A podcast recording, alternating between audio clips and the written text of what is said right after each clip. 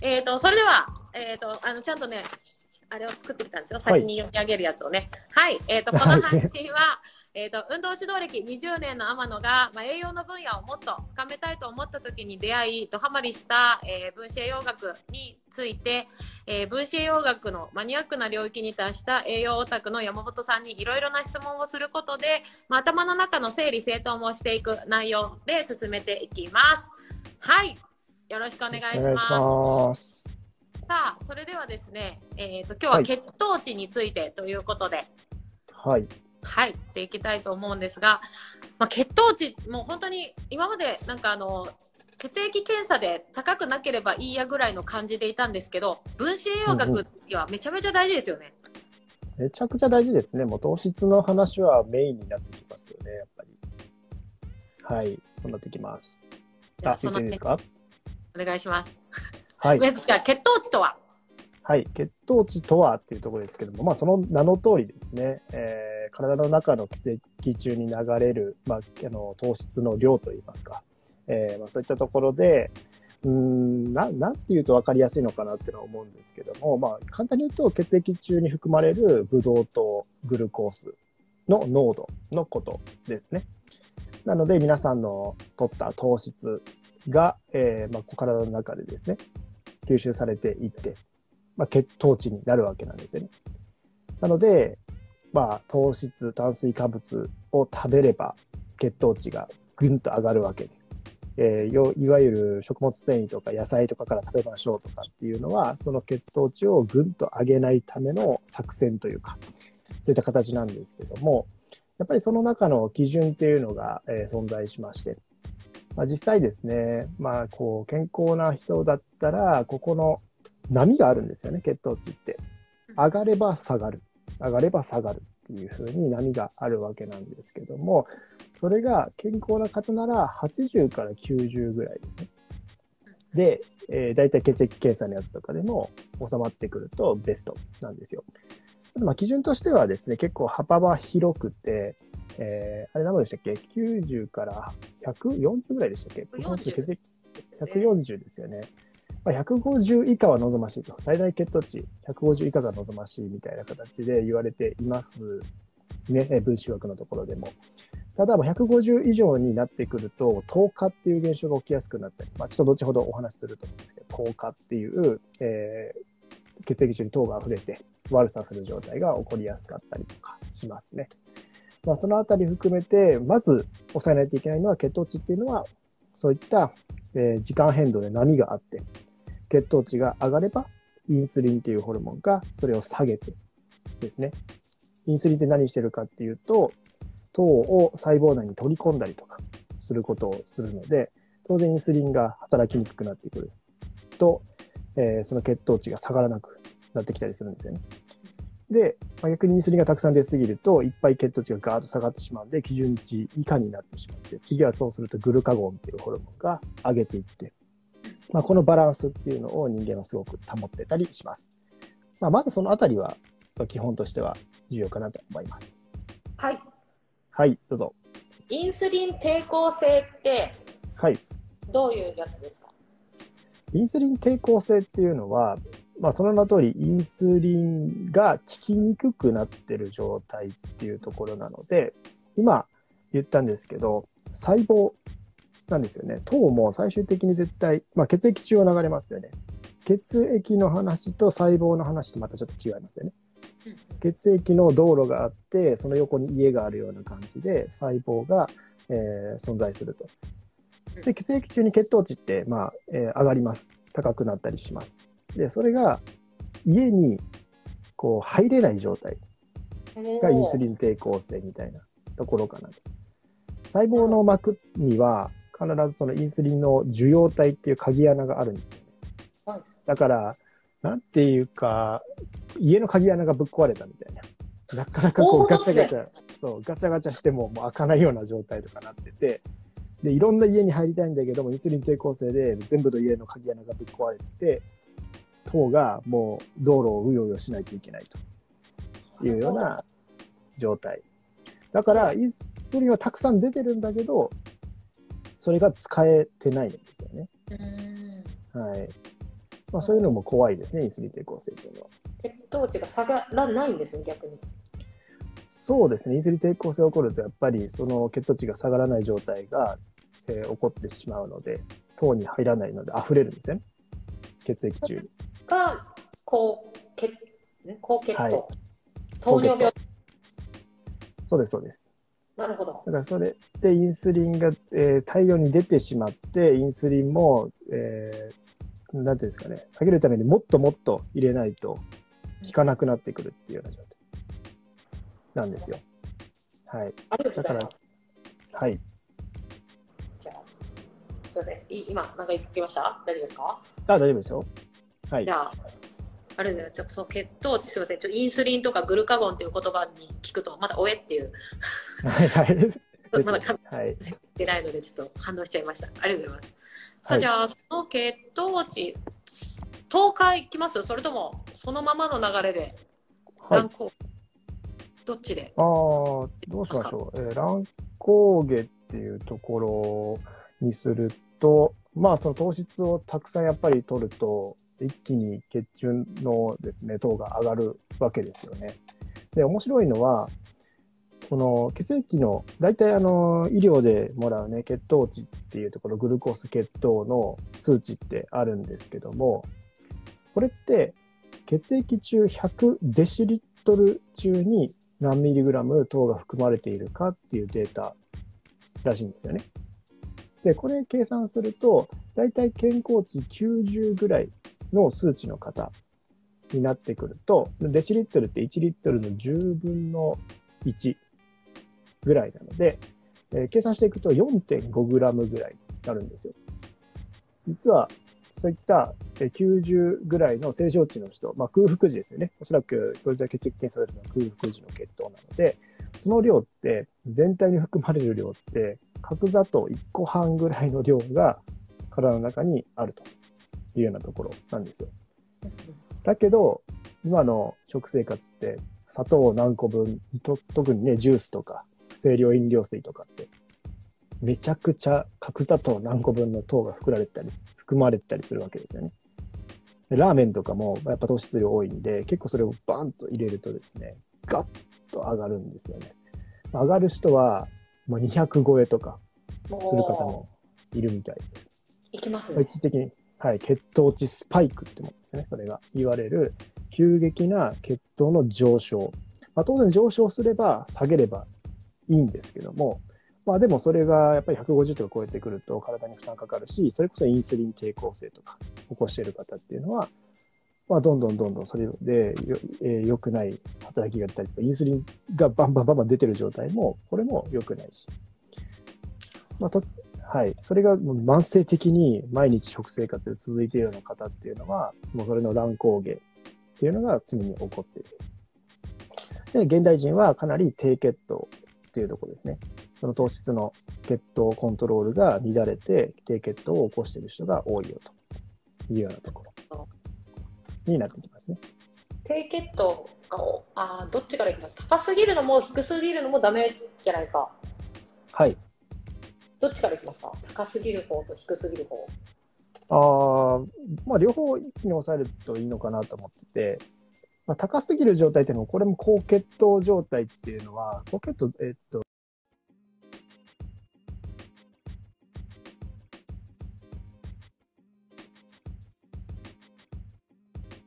ども、口が乾くとか、えー多尿、尿がたくさん出るとか、体重減少とか、疲労感とか。で、場合によってすごく高くなってくると、えー視力低下、足のしびれとか、えー ED とかの無月経とか、便通の異常とかも出てくるし、場合によっては高すぎると、本当にケトアシドーシスって状態でめちゃくちゃ高血糖の状態でもあるんですけども、バタンと倒れてしまったりとかするので、まあ、そのあたり、高血糖っていうのもめちゃくちゃ重要ですし、で、糖が逆に低血糖少ない状態っていうのは、これもこれで人間は糖を使わないと、やっぱりエネルギー作っていけない方多いので、特に赤血球なんて、あれいつらは成長の過程でミトコンドリアとか、中のそういった、えー細胞の中のものを捨てるんですよね。だからすごく糖の解糖系っていうものに依存するものなわけですよ。で、赤血球ってなんか皆さんご存知の通り、鉄とかね、そういった貧血のところにつながってきたりもするので、すごく低血糖状態というのも人間はかなり危険なので、どちらかというと、血糖値を下げるホルモンってインスリンとかなんですけど、血糖値を上げるためのホルモンの方が多いんですね。これは面白いところで、だから人間は本来高血糖に対応する、そういった生き方をしてこなかったっていうところがあったりしますね。ってことですね。はい。真逆真逆なんですね。今上がりやすいということですもんね。そうです。糖質がやっぱ溢れてるんで、要はこんなに甘いものがたくさん溢れてる状況って、ここ言っても100年、200年、うん、まあそれ、もっともっと最近かもしれないし、むしろ昔は飢餓とか、そういう食料難の方が多かったわけなので、まあ、そのあたりって糖質はもう確実に増えてますよね。血糖を下げる。下げてくれるのはインスリン。はい。上げるのはグルカゴン。グルカゴンとか、あとはコルチゾールとか、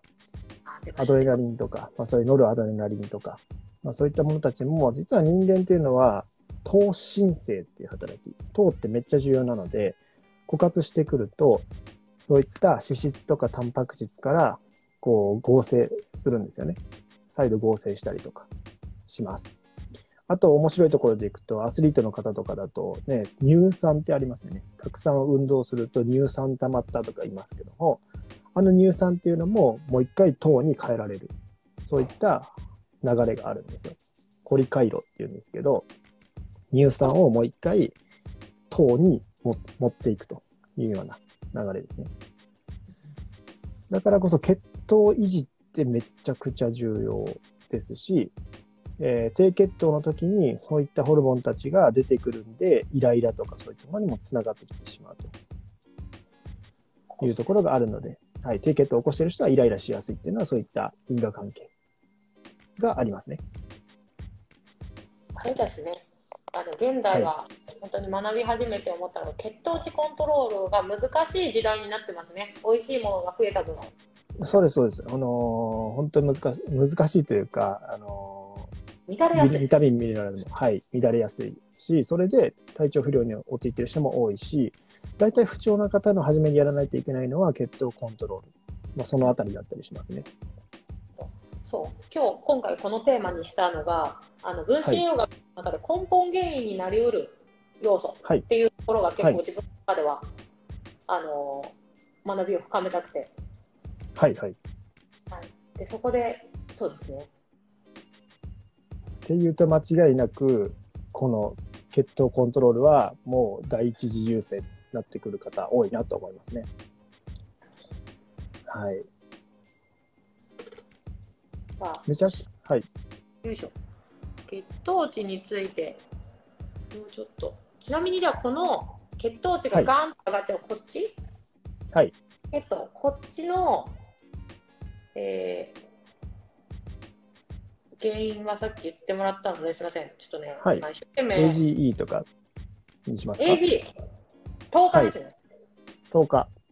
これはですね、えーと、AGE っていうのは、先ほど言ったんですけど、血糖値150以上ぐらいになってくると、この反応が起こりやすいんですけども、えー、イメージ的に分かりやすいところでいくと、砂糖をこう熱するとね、カラメルになりますよっていうあれですね。まさに黒っぽく焦げ茶色になったりとかして、糖化をすごく起こしている人っていうのは、まあちょっと骨も茶色っぽくなってたりとかもするんですよね。で、肌のね、えー、こういった薬の原因になってきたりとかもすると言われているぐらいですね。まあ、あの、イメージ的にはそういった形で、ちょっと茶色のカラメルみたいになってしまうと。で、これ何が起こってるかっていうと、AGE っていうのは終末糖化産物っていうところで、えー、まあ、AGE は、まあ、いわゆるタンパク質と糖が反応して化学反応を起こしている状態なんですよ。で、AG っていうのはなかなか代謝されず、長い間体の中に留まってしまうと。まあ、嫌な性質も持ってて、糖尿病とか動脈硬化とか、腎不全、アルツハイマー、眼転移促進とか、まあ、そういったものも AGE っていうのが絡んでるよみたいな話があるんですね。で、二つの要因があって、内因性のもの。これが高血糖です。内因性の体の中の内側の原因としてのものが高い高血糖状態。だからまあ血糖値が高いと糖が溢れてるわけなんで、タンパク質と結びついてしまう可能性が高いというようなところですね。で、外因性のものとしては、揚げ物とか、焼焼いたものとか、そういったものっていうのは、もうすでにですね、えーそういった AGE の量が増えてしまっていると。だから揚げ物とか結構危険だったりするんですけども、そういったものもやっぱり影響はしてくる。で、ちょっとさらに踏み込んでもいいですか？お願いします。はい。まあ、内因性のものっていうところっていうのは、AG の量っていうのはやっぱり血糖値かける持続時間なんですよ。高血糖になってる時間。当然高血糖になってもスッと下げられれば、その時間短いわけなんで、そこ、それほどまあ影響はないというようなことですよね。だからその長い時間が続いているほど老化の促進が早くなってしまうので、やっぱ血糖コントロール崩している方は、より AGE とかの量もできやすいというところと、あと、やっぱりすごく、えーこのグルコースとかの糖の量を一気に上げてしまうものっていうのは、果糖なんですよ。おただまあフルーツの果糖とはちょっと違ってはい、あのせたこの引き抜かれた果糖なんで、果糖ブドウ糖液糖とか、生成された砂糖とか、まあ、そういったものをぐっと入れてしまうと、まあ、高血糖状態に一気にぐんと持っていきやすいんですね。だから、やっぱりジュースとか、果糖ブドウ糖液糖っていうのは、相当な糖化力があるというようなところですね。そうですね。まあ、このあたりも面白いです。はい。もう最近もうそれを聞いてから、はい。結果を見て、大体その子たち、初めの方にいますよね。最初の方どれですか？あの最初の方。ページを見ると、あのはい入ってるはい。のところに、あその、あります速よ。度とかって最初の方に結構来るじゃないですか。はい。でお酢とか買おうかなって思って、体にお酢ってパッて裏見ると、その子一番に来てたりするんですよね。もういやそれ、あります、あります。棚に戻す。調味料とかに、はい、入ってるんですよね。意外ともう本当にいろんなところに入ってて、すごくなんかさっぱりとした甘みを出せるっていうのが良くて、砂糖って若干くどいんですよね。いっぱい取れないっていうのもあって、砂糖の甘みよりも、なんか加藤ブドウ糖液糖の方を使った方が、すっきり甘いみたいうーん。でいいとこもあるって感じですね。な。いいとこというよりかは、まあ、あの、商材的に企業さんの商材を作る上では便利なんですけど、安いし便利だしうん。ただ、それってすごくこう一気に血糖値上げてることなので、まあ、取る側にとってはかなり血糖コントロールは注意しないと莫大に入ってきますよね。やっぱあれですね、知識が大事ってことですね。そうですね。やっぱりジュースは、うん、避けていきたいですね、正直。あ、はい。はい、どうぞ。我らが師匠からはい。コメントが入っております。そっちって見えますか？あ、見えます。はい。一応読み上げます。日本代表はサ,、サッカーの試合の後に疲労回復のためおにぎりを食べると聞きました。えーはい激しい運動をすると乳酸がたまると思いますが、おにぎりを食べることによって血糖値が上昇、かっこ逆に体に負担がかかることはしないのでしょうか？という質問ですが、お願いします。これはですね、あの、まああれぐらい激しい運動した時って、本当に糖がガンガン消費されてるんですよね。サッカーなんて持久力かける瞬発力両方いるわけなんですよね。で、瞬発的な運動しようと思ったら、これは糖質入ってないと無理です。動けないです。だから、ああいう方っていうのは、やっぱり筋肉とか、グリコーゲンっていう糖質を貯める場所って2箇所あって、肝機能と筋肉なんですよ。で、肝臓の溜まってるグリコーゲンって、これは寝てる間とかにこう切り崩される側面強いんですけど、やっぱ瞬発的な運動しようと思ったら、筋肉に溜めてるグリコーゲンっていうのを一気にエネルギーに変えてって、もう走るとか、っていうのをしていかないといけないので、そこは疲労回復のために、あれだけ多分動いていると、糖質がかなり枯渇している状態なので、おにぎりとか取っていった方がいいと思います。糖質を補給するっていう、素早く補給していくっていう意味でですね。で、まあ、乳酸が溜まること思いますがっていうところで、えーえーおにぎりを食べることによって血糖値が急上昇しないかっっていうと、まあ、あの血糖値はあのあのタイミングで多分食事を取るっていうのはそういった、えー激しいハードワークした後のところの対策とか、まあ、筋肉をすごくこう使ったところのリカバリーですよね。で乳酸が溜まるのもこれも徐々に、えーしっかり栄養素とか取っていくことによってこれをまた糖に変えていったりとかできるので、まあ、またまたエネルギーに持ってったりとかできるので乳酸自体が悪いわけじゃないですよね。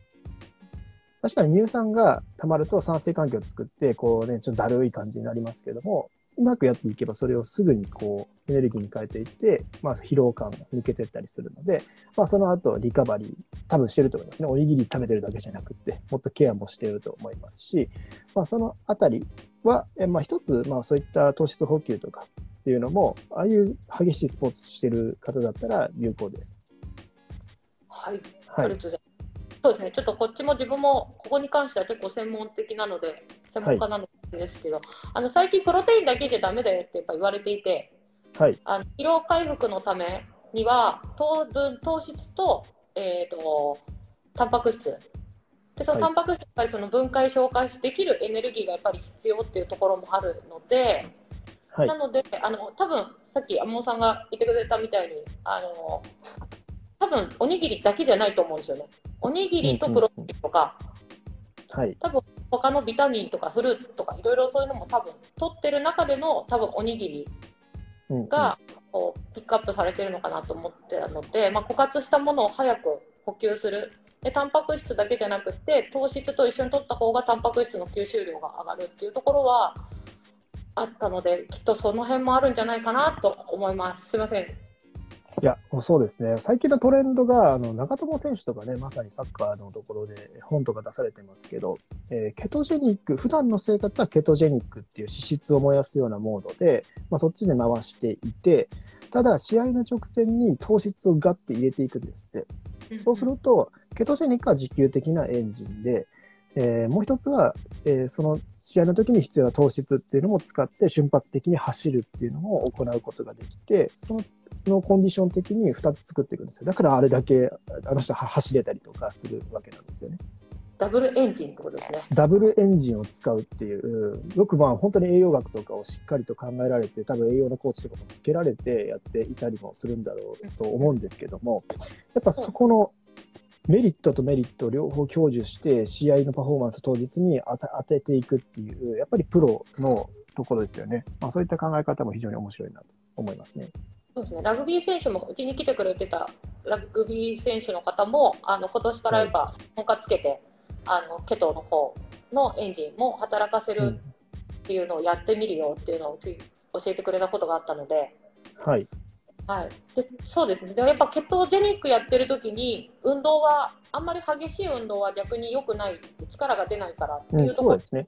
はいも。あるので、やっぱりピリオダイゼーションってこう年間計画で月計画とかっていうのを組んで、いかにピークをそこに持ってくるかっていうのがやっぱトレーナーの腕の見せ所の一つって言われてるんですけどやっぱそれが本当に食事に関しても今は言え言えるしどんどんそういうのがこう解明されて活用している人が増えてるんだなっていうふうに思います。はい、いますね。多いですね。はい。さあじゃあちょっと時間なくなってきたのでもう一個ちょっと聞きたかったのが今度低血糖、ちらっとはい低血糖が起きるとどんなマイナスがあるのか。でそれに対してどんなことをしていったらいいかを教えてください。はい、えー低血糖が起こると、やっぱりさっき言った通り、ホルモンがですね、たくさん出てきてしまうんですよね。当然、グルカゴンというホルモンも、えー一つ、これは血糖値を上げるためのホルモン。で、最近の見解では、糖尿病の原因って、インスリンじゃなくてグルカゴンだよというようなところですね。まあ、この話はまたちょっとね、後々やっていきたいんですけども、まあ、実はですね、糖尿病の方の本質ってグルカゴンがめちゃくちゃこう、えー分泌されていることが原因だから、それを抑えないといけないというのがあったりします。で、もう一つがやっぱり、えー糖が少ない、枯渇している状態なので、その状態で、えーまあ、素早く血糖値を戻していくためにはですね、まあ、そこでは、あのホルモン的な働き、コルチゾールとか、ノルアドレナリンとか、そういったものたちを使って、そういったものが何するかっていうと、体の、まあ、分解作用、イカ作用っていう分解作用みたいなのを強めたりするんですよ。そうすることによって糖質を作り出すような働きを加速させてくれたりとかするんですよね。だから血糖値が上がっていくわけなんですけども、ただ同時にやっぱりノルアドレナリンの代謝の先にはアドレナリンがあったりとかして、えー、感情面、神経伝達物質、感情に寄与するものなので、イライラしたりとか、落ち込みやすくなったりとか、すごくこう気分の不安定がブワーッと起こってきたりする方も多いんですね。だからこそ低血糖状態っていうのは、えー、良くないっていうのがまず一つと、あとはやっぱり糖質がたくさん入ってる方が多いので、まあ、そういった方っていうのは炎症状態になってやすいですね。慢性炎症を起こしてやすいので、まあ、そういったものも、えー、全体的にこう、ね、蝕んでくる原因にもなるし、で、よく言う話ですけど、寝てる間に低血糖の状態。要は寝てる間ってグリコーゲン、肝臓のグリコーゲンとかを分解するしかないんですよね。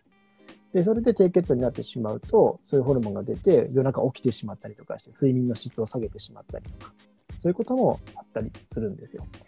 で、低血糖は本当にですね、ここはまずはこうアプローチしていかないといけないいけないポイントで、まあ、そのためにはですね、えー、しっかりとやっぱりこう血糖コントロールというところでは重要な要素としてはマグネシウムとか亜鉛とかもそうですし、あと腸内環境もそうですね。まあ、しっかり食物繊維入れていくとかっていう話もそうですし、まあ、ここの部分っていうのはすごく様々な栄養たちがこう必要になってくる話ですので、さっきの10日っていう話だと、これビタミン C とかの話もなってくるしというようなところで、まあ、全体的に意識しないといけないポイントは多々あるかなと思います。ありがとうございます。ちなみに、血糖、低血糖を起こさないための山本さんのおすすめな方法を教えてください。はい、はい、これは何かを取るというよりかは、糖質の量に気をつける。それこそジュース飲んで加糖とブドウ糖液糖とかでバーンと跳ね上げたりしないっていうところと、えー、あとやっぱりここの、まあ、意識をまず低下させていく糖質量を低く自分のところ取りすぎてるなって思ったらそれを低くしていくようなこととかあとはまあ、まあ、これもあるあるですけどもしっかりと野菜食物繊維を中心に先取ってその後に糖質の吸収を和らげるっていうようなところ。食物繊維ってまあ吸収、まあ、一緒に吸収されていく時間帯ってやっぱあるのでその時に糖質だけなのかそういった吸収しにくいものが混ざってるかどうかで、吸収率ってちょっと変わってくるんですよね。まあ、そういったところを意識していくのも一つですし、あと早食いとかをしないというようなところとかもポイントですね。早食いするとどうしても一気に入っていきます。一気にバーンって上がります。まあ、それを緩やかに、まあ、ちょっと時間をかけてよく噛んで食べるとかっていうのもポイントだったりしますし、実は何かを取るっていうよりかは、まあ、そういった何かをこうやめる方で上げてる要因とか低血糖を起こしてる要因にフォーカスするところの、その自分の生活習慣の何かっていうのを見極めていくのも重要ですし、まあ、それでも、まあ、ちょっとしんどいなと、低血糖の状態、えー、食べた後眠くなるとか起こるなってなってくると、やっぱりもう血糖コントロールがすごく乱れてる話なので、まあ、ちょっとずつこう、食べ方を変えていったりとかもそうですし、マグネシウムとか、えー、亜鉛とか、まあ、そういったビタミン、ミネラル、タンパク質、そういったものをしっかりと満たしていくっていうアプローチを同時にしないといけない人は多いかなと思います。だから、まあ、二つの側面で、いいものをやっていくと、えー、悪いものをやめていくっていう側面。これは、まあ、何事にも共通ですけども、血糖コントロールでも重要になっていくかなというところですね。なるほど。ありがとうございます。前回に通ずることがありましたね。はい、悪いものをやめからっていう視点。今はいいものを取ることが多くなってる。はい、いいものことに集中する人が多いけど、まずは悪いものをやめてみるっていうことですね。はい、そうですね。まあ、ちょっと細かいテクニックみたいなものは多々あるんですけども、まあ、ちょっとそのあたり話し出すとこれ終わらないなっていうところで、もうちょっとそのコントロールに特化した話の回もあってもいいかなと思います。そうですね。あのリクエストをいただいた、その回を作りたいなと思っています。あと、あれですね。はい、あの、分子栄養学学び始めてから、夜起きるっていうのに対してちょっと敏感になりました。あなるほど今までは夜起きるんですよね、あ年ですか？ぐらいの感じだったんですけど、うんうんうん、夜起きるってめちゃめちゃなんかあのシグナル、体のシグナルじゃんって思うようになって、はい、分子栄養学学び学んで勉強になってますね。そうですね夜起きるにもいろんなパターンがあったりするので、うん、はい、そのあたりも、まあ、知っていくとままた深いですね、分子栄養学は。そうですね、面白いことがいっぱいですね。はい、あります。はい。では、ありがとうございます。いいお時間になりました。で、えっ、と、最後に、えっ、と、今日の、えっ、と、血糖値のお話は、これで終わりにしたいと思います。で、えっ、と、はいここから少しですね、えっ、と、私と山本さんが、えっ、と、なぜこんな感じでコラボできるようになったか、えー今やっている面白い、えっ、と、オンラインサロンについての、えー説明を山本さん、お願いします。ありがとうございます。えっ、と、僕たちですね、11月1日から健康第一学校オンラインサロンっていうですね、えーものを立ち上げまして、まあ、そこでですね、先生として、えー、まゆ先生もやっていただいております。で、まあ、健康第一学校のコンセプトは、子供の頃に学べたかった〇〇な話が学べるっていうところですね。まあ、そういったところを一つコンセプトにしてて、まあ、こういった話ってですね、学べないんですよ。管理栄養士さんでも学んでる方ってほぼほぼいないというようなところなんですよね。ただ、学びたいですよね。学びたい人もいるはずで、じゃあカリキュラム変えるかっていうと、これは何年かかるわけなんだというようなところになってくるので、じゃあ学校作っちゃおうというところで、バーチャル上で今流行りのまあオンラインサロンという形だったりとか、今、えーバーチャル上の学校が作れるようになってきてるんですよね。メタバースとかっていう領域もこう来てますし、まあ、こういった学ぶ環境が作れるというようなところになってきたので、えーこういうのを立ち上げました。今、生徒数がですね、もう100名超えてきております。非常に盛り上がってきているんですけども、まあ、その中で僕は教頭先生という立場でやらせていただいてまして、えー僕の部屋っていうところでは、えー分子学を子供の頃から学びたかった人のための部屋というところで、様々こういった分子学の話、これから分子学をやりたい人、やってる人が満足できるような、そういったコンテンツをこう日々発信しているというようなところですね。で、一方、前先生は運動科の先生というところで、運動の側面から、こう、いろいろなお話を、えーコンテンツをご用意していただいているというような形になってきます。まあ、その他にもですね、ダイエットの先生がいたり、えーバストケアの先生がいたり、マネリティの先生がいたり、IT の先生がいたりとか、まあ、すごくですね、幅広い、そういった先生方がいらっしゃいます。まあそれぞれコンテンツを発信されているので、まあ、本当にですね、絶対自分の興味があるところが見つかるかなと思いますので、ご興味ある方は、そちらのオンラインサロンぜひチェックしてみてください。僕の方にもあると思いますし、まゆ先生の方にも情報があると思いますので、チェックしてみてください。で値段はですね、えーそれぞれクーポンを駆使すると、なんと月額980円っていうとんでもない価格になってますので、まあ、ぜひ、本当に本一冊買うより明らかに安いですし、こんなオンラインサロンあったら僕も初期に入っておきたかったなっていうようなものですので、あのぜひご興味あれば、えー見てみてください。ぜひですね、その中でバーチャルキャンパスとかでも一緒に話せたりするので、えー一緒に、えーねその場でお話できると嬉しいなと思っております。よろしくお願いします。はい、ありがとうございます。あの、クーポンは、それぞれの、あのー知りたかったら、DM していただいたり、あの、はい発言とかっていうのもできるので、こ、これの、あれですね、動画に貼り付けることもできますもんね。アップするとき、まあそうですね。はい、できると思います。ぜひ貼り付けてください。絶対クーポン使った方がお得に、しお得です。食べるので、クーポン使ってください。はい、ありがとうございます。それでは、ありがとうございいいお時間になりましたので、今日はここら辺で終了したいと思います。で、一応次回が、えっ、と、根本原因になり得るものからどんどん攻めたいなと思って出てこない。あの、ま腸内た、環境って書いてますよ。腸内環境ありがとうございます。はい